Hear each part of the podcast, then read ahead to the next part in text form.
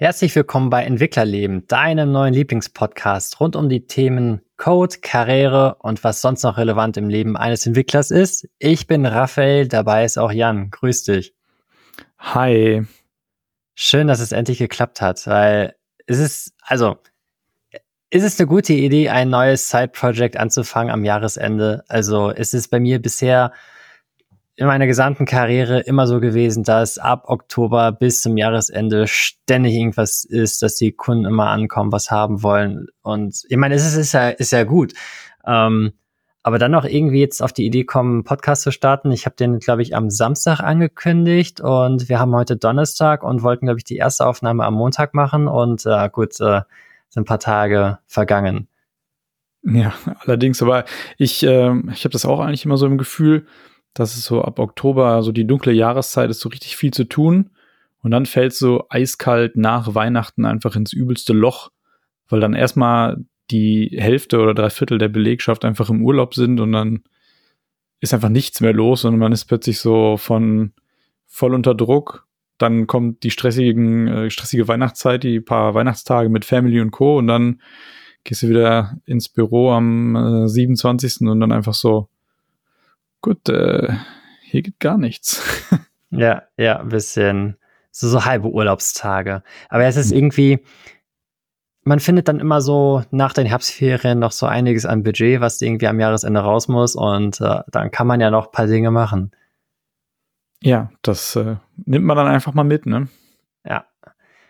Ja, was ist die Idee des Podcasts? Ähm, also ich hatte, keine Ahnung, schon seit ewig sechs Tagen die Idee, jetzt ist mittlerweile ja, ich glaube, wir hatten noch keinen Podcast, ähm, so die Idee, ein bisschen das Entwicklerleben zu bequatschen. Äh, ich habe es erst irgendwie so Dev Therapy oder so genannt, aber irgendwie findet man, findet man die Domain, die Social Media Handles und so weiter, was noch frei ist. Und äh, dachte, es ist irgendwie so eine, so eine kleine Therapiesprechstunde äh, unter Entwicklergeschädigten. Und ja, also dieses erste Brainstorming, was man da an Themen besprechen kann, einfach unfassbar relevant äh, und viel vor allem. Ich will jetzt nicht zu viel spoilern.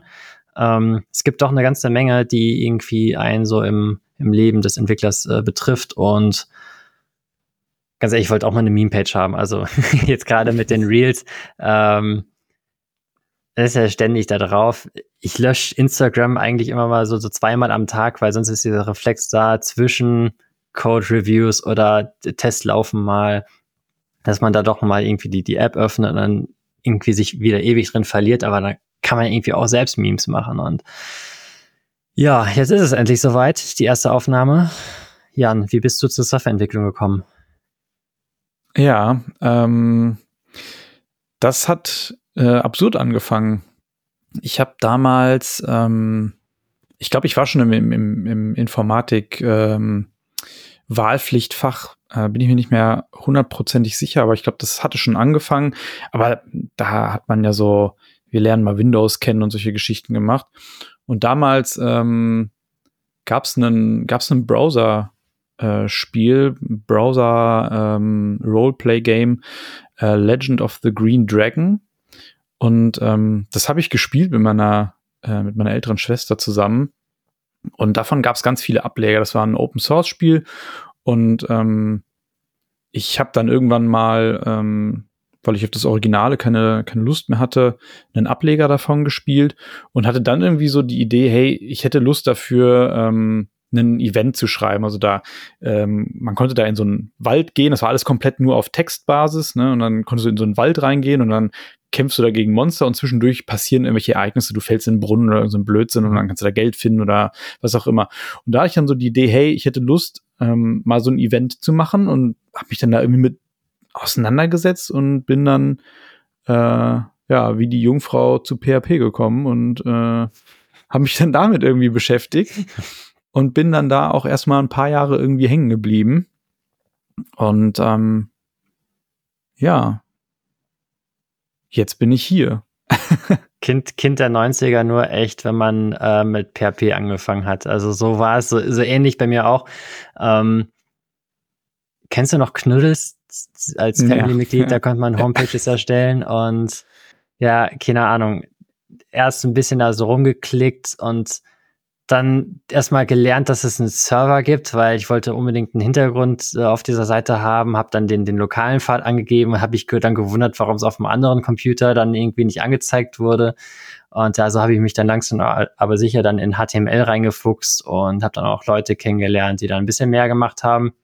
Äh, auch PHP ähm, war damals irgendwie so ein Fan vom, vom Börsenspiel bei der Kreissparkasse dachte, das kann man doch irgendwie dann auch mal selbst programmieren und bin dann äh, halt auch in die PHP-Ecke gerutscht und ja, auch mal versucht, ein Browser-Game zu programmieren, nachdem ich, glaube ich, Hack the Net heißt das Game, glaube ich. Uh, daran erinnere ich mich auch noch. Ja, es ist geile Zeit gewesen. Ähm, so, bau mal irgendwie mit PHP was und ähm, ja, also da hat äh, dann irgendwie die Schulzeit auch ein bisschen drunter gelitten ähm, einfach mehr mich dann mit der Programmierung beschäftigt als äh, alles andere. Und ja, ähm, es ist, äh, also ich kenne viele, die einen recht ähnlichen Weg eingeschlagen haben, dass man dann irgendwie so in der Jugend ähm, äh, ja, dass das Programmieren irgendwie entdeckt hat und äh, seitdem ist man, glaube ich, durch. ja, klar, wenn du dann da irgendwie drin, drin hängen bleibst, sage ich mal, dann ähm, lässt dann das vielleicht auch nicht los, wenn man grundsätzlich für, für, für logische Abfolgen und so irgendwie offen ist. Und ja. äh, ich, ich weiß nicht, ich glaube, so richtig, so richtig dabei geblieben bin ich nachher, weil ich diese Radio-Webseite gemacht habe. Falls du dich noch erinnerst. Nee, ich welche so Radio-Webseite? Ähm, die gibt's jetzt nicht mehr. Ähm, aber da habe ich irgendwann mal, hat mich einer gefragt, so, hey, du machst doch auch irgendwie da irgendwie was? Hast du nicht Bock, irgendwie eine, eine Webseite für einen für einen äh, Online-Radiosender zu machen? Und ähm, da habe ich dann mit einem Bekannten zusammen dann die, die Seite komplett entwickelt. Zweimal, also sogar nochmal eine Neuauflage davon. So muss so 2009 bis 2011, 2012 oder so gewesen sein. Okay. Und das war dann halt so, da war ich dann richtig tief drin, ne? von vorher mal so ein bisschen Script-Kiddie oder so mhm. äh, und so, so, so kleinen Kram, aber das war mein erstes großes, großes Projekt eigentlich und ja. daraufhin dann halt auch äh, dann mir gedacht, ja gut, dann ab in die Informatik, Anwendungsentwicklung studieren. Mhm. Also du hast äh, dich ja für fürs Studium äh, entschieden. Was war so genau. der Grund, warum wolltest du studieren und jetzt keine Ausbildung machen? Ähm, ist tatsächlich Unwissenheit eigentlich auch. Also ich würde aus heutiger Perspektive sagen, ähm, ich hätte vielleicht eine Ausbildung machen sollen. Ähm, ich habe ja zuerst nach dem Abitur ähm, habe ich Mechatronik angefangen zu studieren an einer technischen Universität und da bin ich äh, nicht so erfolgreich gewesen. Ähm, das war vielleicht alles ein bisschen sehr theoretisch und ich bin mehr so mhm. der Praktiker.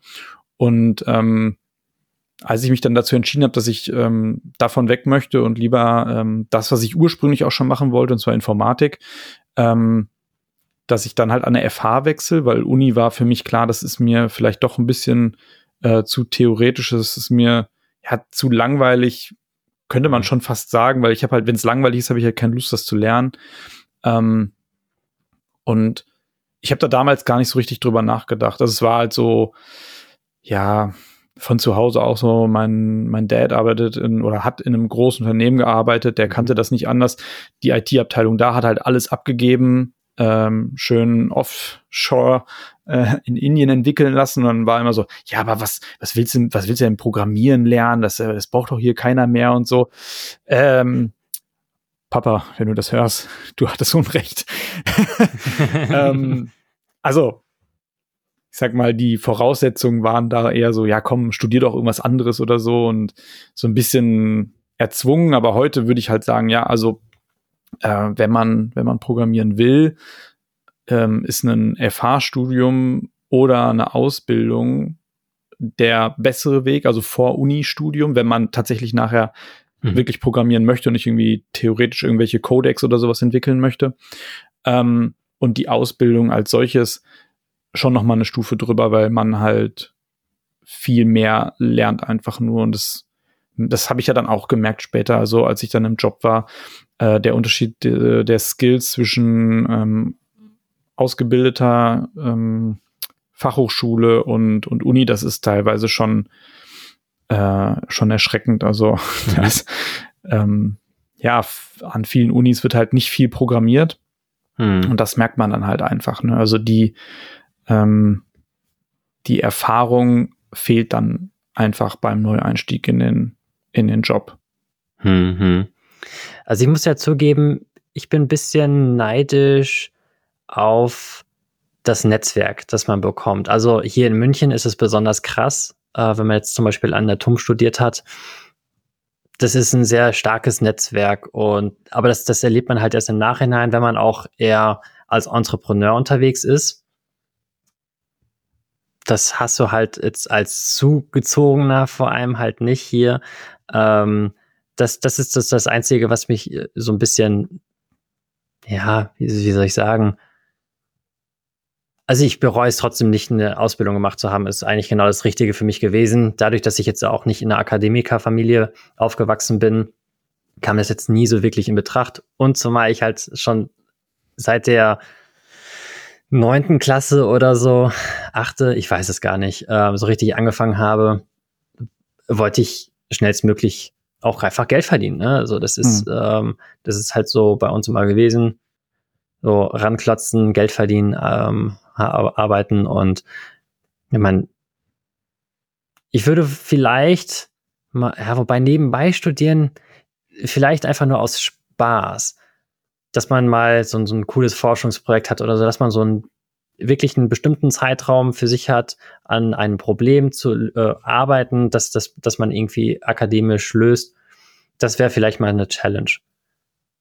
Aber ansonsten bereue ich es jetzt absolut nicht. Ich, also, das ist halt immer eine Typenfrage, ne? Also ich bin halt auch wirklich ganz klar hands-on. Ähm, so, deshalb machen wir jetzt irgendwie auch erst am Donnerstag die äh, Aufnahme, weil immer wieder was dazwischen kam. Ach komm, kann man hier noch mal schnell was machen? Und da, äh, also ich bin halt eher so, komm, lass, lass irgendwie anpacken und das, das kriegen wir schon hin, als jetzt irgendwie fünf Wochen lang in der Theorie mal was zu drehen und äh, dann mal gucken, dass man es irgendwie umgesetzt bekommt. Ich glaube, das könnte äh, hier in Deutschland an der einen oder anderen Stelle auch mal ganz gut zu gebrauchen sein. Aber gut, es ist wieder politisch. Allerdings. Ja, also ich, wie gesagt, ich glaube, ähm, dass man mit einem mit einer Ausbildung auch sehr sehr gut fährt einfach in der Ecke, weil man sehr viel an Erfahrung damit hat und der ähm, der Pay Gap ist glaube ich nicht mehr so riesig. Okay, du darfst halt vielleicht nicht in einem Mini Betrieb sein und dann da bleiben nach der Ausbildung, sondern sich dann halt was anderes suchen. Aber die meisten ähm, bezahlen da schon mittlerweile ziemlich fair, weil sie verstanden haben, dass sie nach Leistung und nicht nach Abschluss zahlen müssen. Und ähm, mhm wie gesagt, also ich glaube, eine Ausbildung hätte mir auch sehr gut gefallen und wäre vielleicht auch noch mal besser gewesen. Ähm, aber ja, man kann es nicht ändern. Man weiß nachher nicht, wie hätte, wäre, was, wo, wann. ähm, das gleiche halt auch ne, noch mal kurz auf die, auf die, auf das Netzwerk zurück. Da kommt es vielleicht aber auch stark auf den Studiengang halt einfach an. Ich glaube, das hast du viel in den ähm, Wirtschafts-Fächern oder BWL-Fächern ähm, aber ob man das in den, bei den Informatikern auch so erlebt, ist dann wieder eine andere Sache. Also bei mir im Studiengang, gut, war halt jetzt auch nur eine Fachhochschule, nur im Ruhrgebiet, aber es sind halt Informatiker, ne? Die bleiben mhm. halt schon überwiegend unter sich. Also ist, ich würde jetzt nicht sagen, dass da irgendwie krass genetzwerkt worden wäre oder viele Freunde sich gefunden haben, äh, außer vielleicht die Leute, die sich dann über ihre neueste Ubuntu-Installation äh, auf ihrem Laptop äh, unterhalten haben. Aber ansonsten ähm, sind wir jetzt auch meistens äh, doch eher nicht so in Großgruppen unterwegs. Das stimmt, ja. So Fluch und Segen zugleich. Also. ja, Mensch. Ähm, das ist jetzt hier Folge 0. Einfach mal als äh, erster kleiner Test. Ich würde sagen, belassen wir es einfach mal hierbei.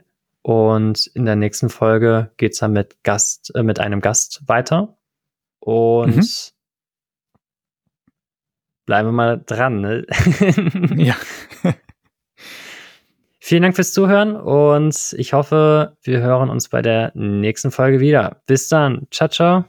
Ciao.